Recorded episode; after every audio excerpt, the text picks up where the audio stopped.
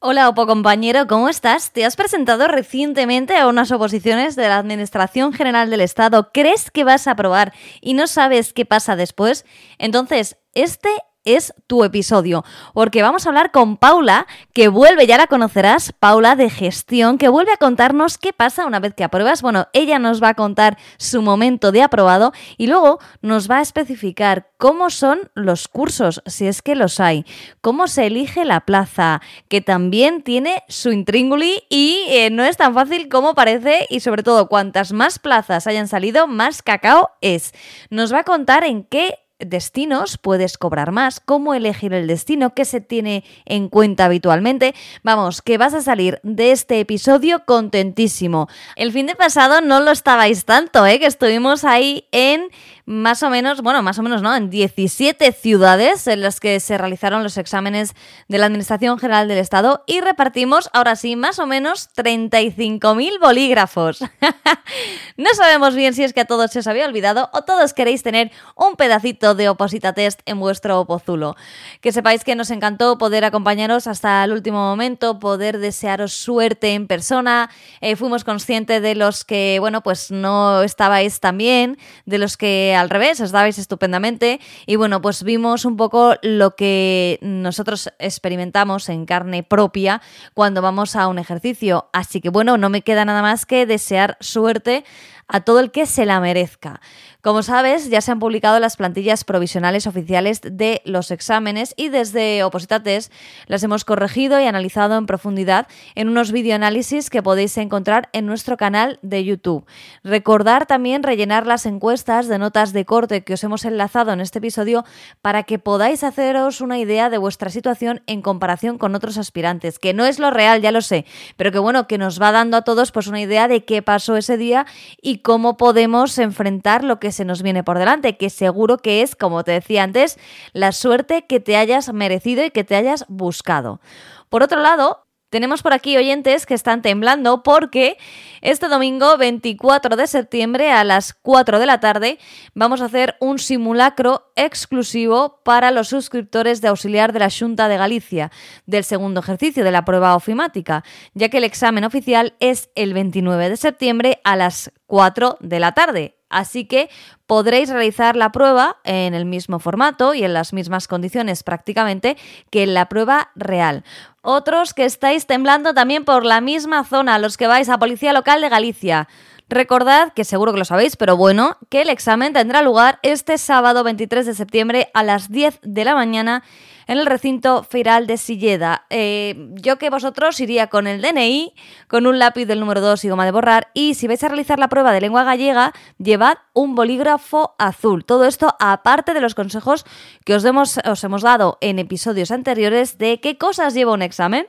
Y para terminar, tengo un secreto que contaros en exclusiva por ser oyentes del podcast de Objetivo Oposiciones y es que la próxima semana, desde el lunes 25 de septiembre, en Oposita Test habrá una campaña muy especial para todos aquellos que queréis retomar el estudio.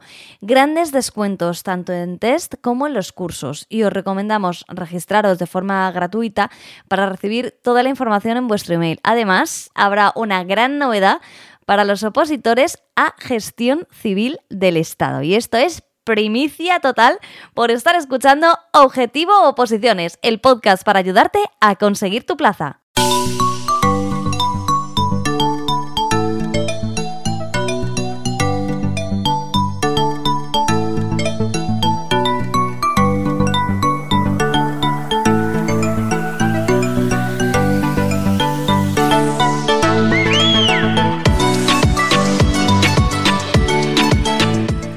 Imagino que te quedaste con la gana de saber muchísimo más de aquella opositora, ahora funcionaria, que nos visitó a mediados de verano y que nos contaba cómo le había ido en gestión. Pues hoy vuelve a estar con nosotros. Hola, Paula Pérez Canales.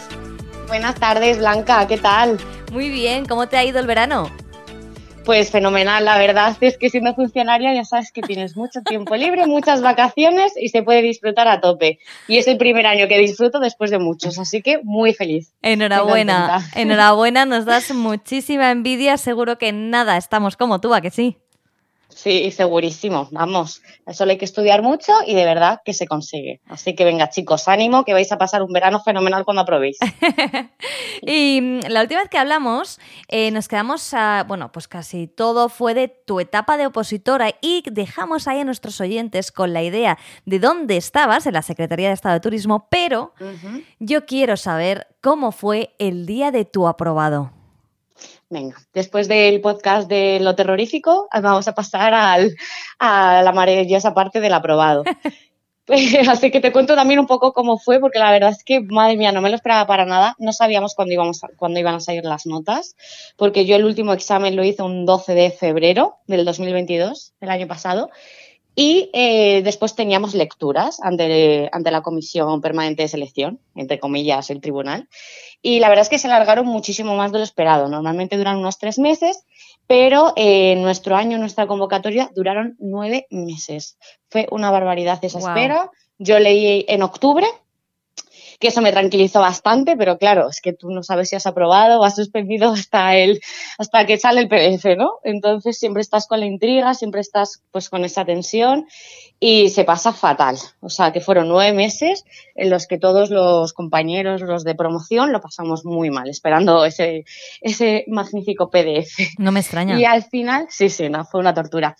Y, bueno, yo además me puse a trabajar, yo seguía estudiando por si había suspendido, la verdad es que sabía que se iba a alargar tanto y no quería dejar de estudiar porque si no, no me iba a dar tiempo a la siguiente convocatoria, o sea, dejarlo durante tantos meses iba a ser complicado, así que bueno, bajé un poco el ritmo y empecé a trabajar eh, la privada y seguí, y seguí estudiando. Y de hecho yo estaba en un sitio que estaba muy descontenta trabajando en la privada, o sea, mis ganas de estudiar, o sea, de aprobar, se multiplicaron por mil, de decir, por favor, tengo que salir de aquí, porque estaba en un sitio horrible, pero que no me quedaba otra. Así que bueno, pues yo estaba, justo estaba en mi día libre del trabajo, porque además solo, solo libraba un día, trabajaba muchísimas horas seguidas, incluso había días que trabajaba 11 días seguidos, la verdad es que estaba yo fatal ahí. Wow. Y era mi día libre y justo estaba enferma, estaba súper malita, tenía fiebre, me encontraba fatal, estaba en el sofá y me vine pues a comer con mis padres y con mi hermana, así pues de plan familiar. Era un lunes. Y, y, nada, ya creíamos que iban a seguir las notas por ese día, era a principios de diciembre nosotros decíamos, venga, eh, antes del puente de diciembre, después del puente de diciembre, porque ya habían terminado las lecturas, o sea que estábamos muy, muy cerquita de que saliese ese PDF, pero el INAP ni la administración nunca, nunca dicen qué día va a salir. Esto de repente te, lo tienes que ir actualizando y un día te lo encuentras que está colgado. Es de, entre todos los grupos de Telegram y, y, entre los compañeros nos avisamos, obviamente. Bueno, la cosa es que yo estaba muy enferma, estaba ahí tumbada en el sofá con mi hermana, con mi perrita encima, ya pensábamos que no iba a salir porque ya eran las cuatro y pico de la tarde, obviamente un 5 de diciembre, en, no sé, nos esperábamos en la semana de puente, decimos todos los funcionarios han ido, esto no va a ser colgado. Pues nada, pues sí, a las 5 de la tarde, el 5 de diciembre de 2022, subieron el PDF. Yo no lo había ni visto, yo, yo no estaba ni con el móvil porque te digo que estaba malísima y de repente eh, mi mejor amiga de la oposición, que vamos, la mando un saludo enorme, se llama Laura, me ha ayudado en todo y si estoy aquí también es súper gracias a ella. Hmm. Y, y, bueno, pues yo le dije que no me atrevía a abrir el PDF, o sea, yo se lo dije en su momento, le dije, el día que salga, por favor, míramelo tú, y si estoy, pues me lo dices, y si no estoy, pues me dices, mira, lo siento mucho, Paula, eh, otra vez será y no pasa nada, pero yo no me atrevía, o sea, yo no, no me atrevía y de repente veo un WhatsApp y me pone enhorabuena, funcionaria. Y yo, ¿qué dices? ¿Qué dices? Bueno, me puse histérica, me metí en el grupo de Telegram, vi que era verdad, que habían subido eh, las notas, me metí corriendo al INAP a descargar el PDF, yo con un ataque de ansiedad, o sea, lo, digo como, o sea, estaba temblando, pero temblando, temblando, a punto de llorar, no sabía qué hacer, o sea, estaba muy mal. O sea, estaba, mi hermana me empezó a decir, ¿qué te pasa? ¿Qué te pasa? Pensaba que me estaba dando algo, ¿sabes? O sea, estaba fatal. Y de repente ahí, ya está, busco mi apellido, puse dar a buscar mi apellido y ahí estaba y lo, hola, hola, hola. Y yo no me lo puedo creer, estaba tía todo el cuerpo. Bueno, es que todavía se me ponen los pelos de punta al decírtelo, ¿eh? O sea, estoy ahora mismo como reviendo el momento. Y nada, me puse a llorar, fui corriendo a decirse a mi madre, mamá, que aprobado, que aprobado, que aprobado, que soy funcionaria, que aprobado. Bueno, bueno, y mis padres también. Nada, fue un momento muy, muy emotivo. Muy emotivo. También estábamos pasando un momento así bastante durillo en casa y fue como una alegría buenísima, buenísima para toda la familia. O sea que mis padres que también son funcionarios, pues también saben un poco de qué va el rollo y, se pusieron muy contentos. Así que fue un momentazo, la verdad. Es que son de los momentos que te acuerdas toda la vida con pelos y señales, como viste cada uno de los segundos. Qué bien. Así que nada, ya veréis cuando lo viváis, ¿eh? Ya veréis, porque no se os olvida nunca. Oye, se te pasaría la fiebre de golpe, ¿no? Sí, sí, de golpe. Estábamos contentísima. Al día siguiente del trabajo, ¿qué ha probado? ¿Qué ha probado? Que me voy de aquí. Más o menos. sí, sí, sí, duele poco más, la verdad. Así que muy contenta. Bueno, y después de este momentazo, además que te pilló con tu familia, fíjate que si no llegas a estar mala, yo que sé, a lo mejor no vas y estás sola, que tampoco pasa nada. Pero claro, no, no, no. Pero fíjate, yo no vivo con ellos ni nada, sí que vivimos muy cerquita porque vivimos en el mismo barrio, me mudado muy cerquita de ellos, pero no vivimos juntos. O sea, fue de casualidad que ese día fui porque me encontrase un poco mal y digo, bueno, venga, voy a comer con ellos, que es mi único día libre. O sea, fue de casualidad todo. Ya ves, todo casualidad te pillo ahí. Abrazos, besos, celebraciones, champán descorchado. Y entonces viene mi siguiente pregunta. ¿Qué hace alguien, un opositor, que de repente se ve en una lista, con lo cual, en teoría, va a ser ya funcionario de carrera, ¿no? ¿Qué pasa después hasta que te incorporas? es que no tenemos ni idea, los que, claro, los que no hemos hablado. Pues, nada, si ya hay mucha incertidumbre en la posición, pues se te vuelve a unir la próxima incertidumbre, porque claro, tú apruebas, pero ahí te dejan. Tú has aprobado y ya, pues bueno, ¿y ahora qué? ¿Me van a avisar? ¿Alguien nos contacta? Eh, ¿Nos van a enviar un correo? ¿Esto cómo va? Bueno, pues nada, no, sin noticias. O sea, de repente nada, si tú has aprobado, pero es que no hay noticias de ningún lado. O sea, sabemos por las bases y porque siempre se ha hecho así, hay un curso selectivo para los del subgrupo A2, para GACE, para el cuerpo de gestión, pues hay un curso selectivo que es como un periodo de prácticas y sabemos que lo hay. ¿Cuándo se hace? Pues no se sabe, porque yo lo que hice fue mirar cuándo se había hecho años anteriores, desde que se publica la lista de aprobados hasta que se realiza el curso selectivo. Y hay veces que han pasado un mes solo, otras veces han pasado dos, otras veces han pasado tres. La mayoría suele ser un mes, un mes y medio. Bueno, nosotros quizás esperábamos que fuese en enero o en febrero como tarde. Pero claro, aquí van pasando los días, van pasando las semanas, nadie dice nada, no hay notas informativas, bueno, no, lo típico, ¿no? En las oposiciones, la verdad, lo de la incertidumbre es otra batalla y un máster que nos sacamos todos los opositores, desde luego. Y, bueno, pues ya llegó, no sé, creo que fueron finales de enero o algo así. Todo hay rumores, ¿eh? Nosotros tenemos siempre grupos de Telegram que ahí nos vamos informando. Pues mi primo que trabaja en Macedonia me ha dicho que el curso va a ser tal mes, tal día, tal no sé qué. Bueno, cada uno con sus rumores. Y al final ya se pronuncian desde el INAP. Eh, creo que fue a finales de enero y nos comentaron que iba a ser en marzo. Ah, eh, la primera quincena de marzo creo que era, del, del 3 al 18 de marzo, si no recuerdo mal, lo hicimos. Y bueno, por lo menos ahí ya te puedes organizar, porque claro, la gente no sabe si irse de vacaciones, si la gente quiere disfrutar, celebrarlo, pero claro, sin saber cuándo es el curso selectivo tampoco te puedes organizar. Imagínate que te pillas un viaje y justo te dicen, pues el curso selectivo es aquí, ¿qué haces con el viaje? Claro. Que lo tienes que hacer. Entonces, la organización todavía no te puedes organizar mucho. Pero bueno, justo eso, nos avisaron como a finales de enero de que el curso selectivo sería en marzo, por lo tanto pasaron tres meses desde que nos dijeron el aprobado justo tres meses hasta empezar el curso selectivo y hasta entonces no se cobra nada. Nosotros empezamos a cobrar como funcionarios en prácticas desde el 3 de marzo, que fue el día que empezó el curso selectivo. Hasta entonces nada, la gente siguió con sus trabajos, eh, yo me busqué otro nuevo, que en el que estaba ya súper a gusto, mucho mejor, aunque fuese para tres meses, yo avisé que iba a ser poco, que no sabía cuándo empezaba las prácticas, pero que pero mucho mejor. O sea, la gente tenía que seguir pues eso, un poco con su vida, porque no empezamos a cobrar hasta hasta que somos nombrados funcionarios en prácticas. Y claro, son tres meses, o más o menos, depende. Cada año será una cosa distinta, porque cada año lo hacen diferente. Y entonces eh, ahí ya empezamos con los trámites, porque ya desde que somos funcionarios en prácticas, a los funcionarios de la AGE nos dan de alta en MUFACE. MUFACE es como, es en vez de estar asociados a la seguridad social, tenemos este régimen de esta mutualidad y entonces ahí tenemos que elegir si queremos seguir, o sea, si queremos tener seguridad social o un seguro privado, que creo que puedes elegir entre Asisa, Adeslas y DKV, eran las tres opciones que nos daban. Y ahí tú eliges, si eliges el seguro, esto, esto es una cuota que se paga cada mes, da igual si eliges seguridad social o uno de los privados. Tú vas a pagar cada mes tu cuota, que no sé si es 1,69% de tu sueldo, algo así. Aprox unos 50 euros al mes, más o menos y eliges. Entonces, eso es una de las, de las cositas que tienes que hacer. Luego también hay que rellenar con unos datos, con tu cuenta bancaria y todo eso, ya para que puedan empezar a, a pagarte de prácticas. ¿Cuánto, y se- algún documento más. Eh, la pregunta que te tengo que hacer, que nos puedes decir orientativamente, eh, ¿cuánto se cobra como funcionario en prácticas? Sí, sí, por supuesto, se, co- se cobra, de hecho está todo publicado, es el sueldo base de un funcionario a dos. Si es de prácticas de uno a uno, pues será el sueldo base de un, de un funcionario en prácticas de a uno. Ujú. Nosotros cobrábamos con un 2% de retención de IRPF, porque nos estaban reteniendo el mismo, unos 950 euros netos eh, mensuales.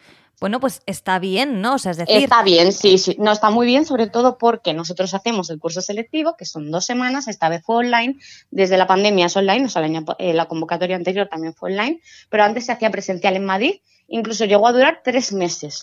Y se hacían en INAP y allí hacían las clases y todo. ¿Qué pasa? Que cada vez eh, hay más plazas, somos más gente, es mucho más difícil de coordinar, por lo tanto, al final se ha acabado reduciendo en dos semanas online. Se hacen grupos de trabajo, los dividen ellos en más o menos unas seis personas por grupo, eh, cada uno tenemos un tutor, nos mandan prácticas, hay profesores, nos explican la materia, nos dan los PowerPoints, nos los leemos, nos juntamos y cada día teníamos que hacer un trabajo grupal, que lo hacíamos por la plataforma interna. Y ahí pues teníamos que hacer mediante videollamada, ponernos de acuerdo y cada día redactaba uno en el Word y luego se presentaba. muy bien. Y era sobre, sí, era un poco sobre la administración pública, la administración digital, la igualdad, la violencia de género, un poco temas muy transversales para trabajar en cualquier lado. ujú. Y esto duró dos semanas. ¿Qué pasa? Después, ¿qué pasa? Pues otra vez incertidumbre.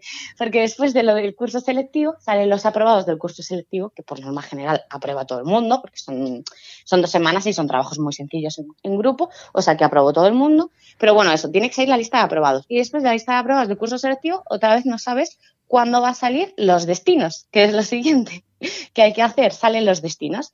Para nuestra eh, carrera, o sea, para nuestra eh, oposición, eh, sacaron 700 y algo plazas, pero solo se cubrieron 582, si no recuerdo mal. Es decir, dejaron plazas libres, que esto da para otro tema, otro día. Sí, sí. Dejaron bastantes plazas libres y eh, entonces te preguntarás, ¿y cuántos destinos salen? ¿Los 700 y pica plazas que se habían propuesto en la OPE o salen 582 destinos por 582 aprobados? Pues es esto último. Salen tantos destinos como aprobados, es decir, no se queda ningún destino sin ocupar. Vale. Y los destinos eh, salieron como a mediados de abril, pero esto también sale de un día para otro. O sea, no, no nos avisan tal día se van a subir los destinos. No, de repente salen y todos, han salido los destinos, han salido los destinos. Bueno, y Telegram ya ha revolucionado. Oye, antes de que Eh, sigas, tengo una pregunta. sí. Eh, mientras tú acabas el curso de estas dos semanas y sale lo de los destinos, ¿estás cobrando o te vuelves a quedar en el aire? No, claro, perdona, si no, le- no le he dicho, sigues cobrando. Tú Mm. sigues cobrando ya de prácticas hasta que te incorpores en tu puesto de trabajo. O sea, que lo interesante bueno. la, para la administración sería hacerlo lo antes posible porque si no estáis en casa mirando al techo. Estamos en casa cobrando ya. Claro. Y de hecho, la gente que tenga un trabajo en la privada puede cobrar las prácticas más lo que está haciendo en la privada. Vaya durante las chollo. prácticas. Luego ya no, pues es un chollo. Yo lo dejé, yo lo dejé y la verdad que me quedé, o sea, en casa ya descansando, necesitaba descansar Sí. y yo la verdad que me quedé en casa, pues eso. No haciendo nada, la verdad, no te voy a engañar. No haciendo nada, disfrutando de la vida y cobrando el sueldo de prácticas. Muy bien que te lo merecías. Pero sí, sí, pero bueno, que hay gente que prefiere seguir trabajando o la gente que, por ejemplo, que está de interina, normalmente prefiere seguir en su interinidad porque, porque cobra más que de prácticas. Entonces eso es una opción, te dan como una especie de licencia y durante esas dos semanas no vas a trabajar, haces el curso, pero tú sigues cobrando de tu interinidad en la administración en la que estés. Eso es una opción para los interinos. Los interinos también pueden dejar su puesto y cobrar de prácticas. Eso ya eh, cada uno lo que quiera hacer. Y, Y- entonces, pues bueno, nosotros seguimos cobrando hasta que salgan los destinos y eh, pues salieron el 30 de abril, puede ser, sí, fue justo antes de Semana Santa. La semana antes de Semana Santa salieron los destinos y salieron pues los 582, que éramos los 582 aprobados. Salen en toda España porque es una oposición estatal. La mayoría de puestos salen en Madrid, aproximadamente un 70%, que era donde yo quería estar. Mucha gente se tiene que mover porque si salen 15 plazas en Valencia y hay 20 aprobados de Valencia y se quieren quedar todos, no puede ser porque no hay suficientes. Entonces aquí hay mucha gente que se tiene que mover, sobre todo gente de provincias, porque cada vez salen más plazas en Madrid. Y luego también salen muchas en Barcelona. Las plazas que normalmente se quedan para los últimos suelen ser Baleares, eh, Barcelona, Canarias, son sitios que son pues menos accesibles o que son muy caros la vivienda, sobre todo en Baleares y en Barcelona son carísimos Claro. la gente no es de allí Y claro, pues al final te ves allí que tienes que compartir piso porque si no, no te da el sueldo. Porque el sueldo base de que vas a cobrar de inicio más o menos van a ser unos 1.450 euros. Si estás en un SEPE, quizá más, porque las productividades y los complementos son más altos. Pero vamos, hazte la idea de que al inicio, si no tienes productividad ni ningún complemento así más especial, son 1.450 euros netos mensuales, 1.500. Que son Barcelona. Bueno, eh, en capitales, me da igual, en capitales eh, Barcelona, Málaga, Madrid, Baleares, está complicado. es, ¿eh? es muy caro, es muy caro. O sea, vivir solo en esas ciudades con este sueldo es muy complicado, la verdad, muy complicado. La verdad es que te, tienes... tienes que buscar a alguien. Claro, lanzarte al Tinder, lo que sea, para echarte pareja antes de llegar para compartir gastos. Básicamente, sí, sí. A ver, lo bueno de los grupos de Telegram que se han formado, pues que mucha gente se ha ido a vivir con gente de promo y han hecho buena piña y tal, la verdad que es fenomenal. Pero es verdad que estás condicionado, así estás en alguna de estas ciudades, eh, claro, a, compartir. A compartir, sí. La verdad es que sí. Bueno, y entonces, eh, una vez que has... ¿Cómo se elige destino, por cierto? Lo de elegir destino, eh, yo estuve sin dormir dos semanas, porque por lo menos nos dieron tiempo para, para, elegir dos semanas y subir los destinos, pues cinco días antes de que, se acaba, de que se acabase el plazo, era cuando se podían elegir.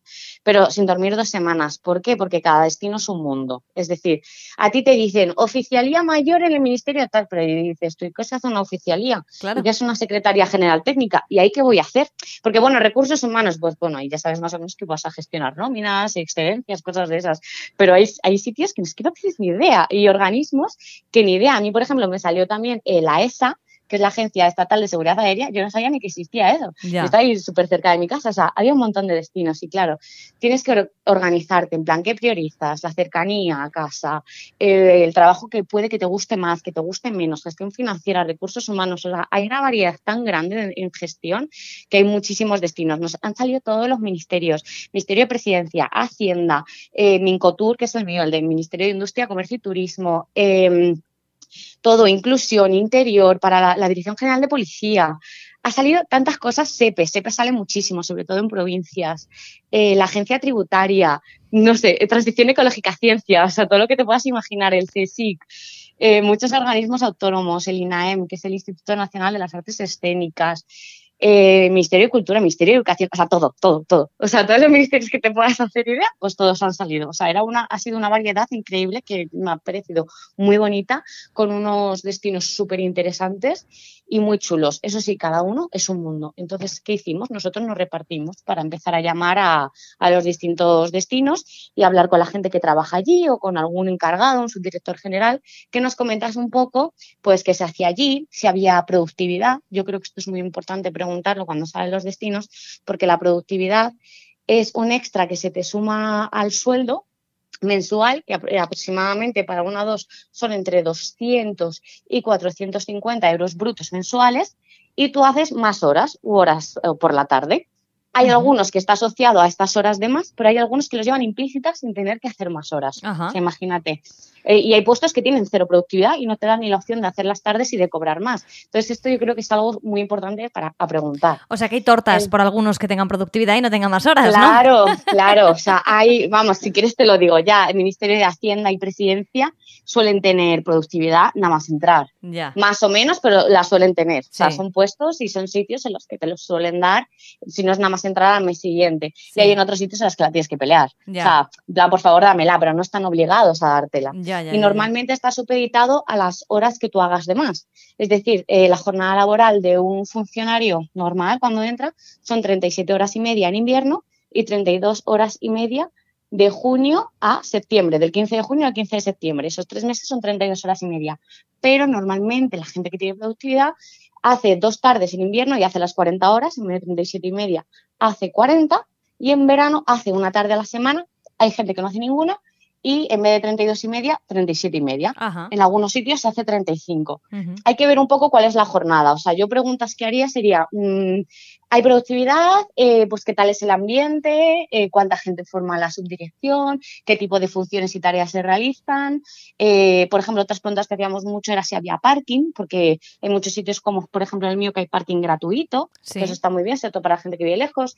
Si hay guardería, porque hay guarderías subvencionadas también, que están en el propio ministerio. Si hay cafetería, porque las cafeterías también están subvencionadas. O sea, por ejemplo, mi menú son 4,70 euros y te incluye primero, segundo, bebida, que puedes incluso cerveza y postre. Ajá. 4,70, es una maravilla. O desayunos por un euro con 60 o un euro con 90, un pinche de tortilla y un café. Que eso no lo encuentras en ninguna otra cafetería, ¿no? Entonces son preguntas que a la gente le interesa hacer y que es una manera de, cómo ordenar los destinos. Así que yo me hice un macro Excel, en plan con toda la información que íbamos viendo, si había productividad.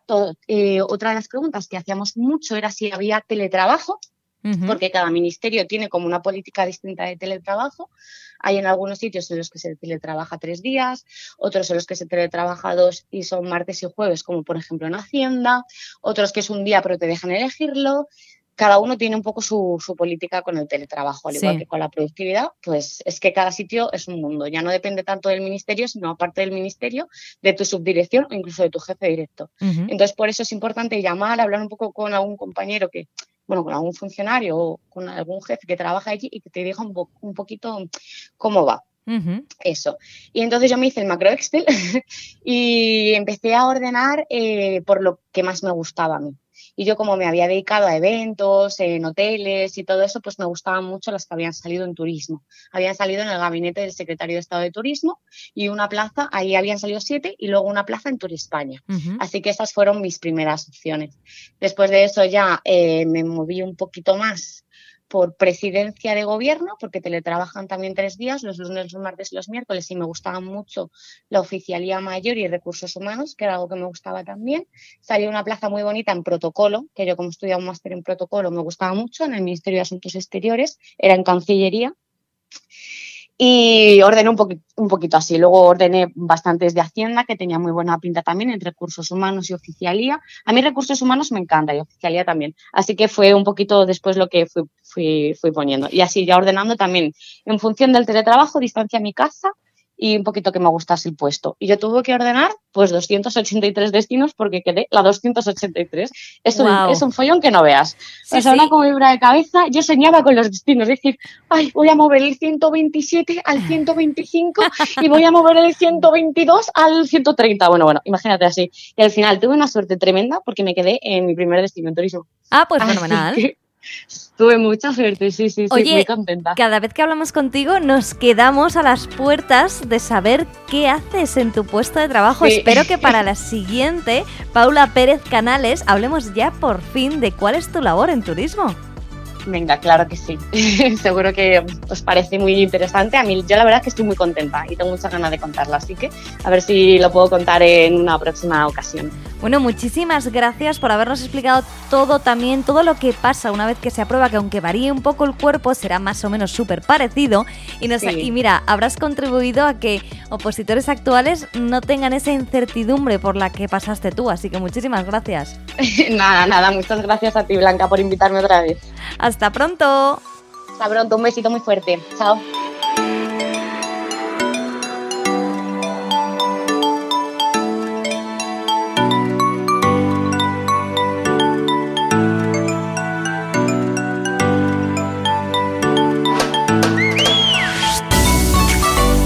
Que te ha parecido interesantísimo todo lo que nos ha contado Paula. Si vas a gestión ya ni te cuento, pero si estás en otras oposiciones que también son para la Administración General del Estado, te habrá servido igual.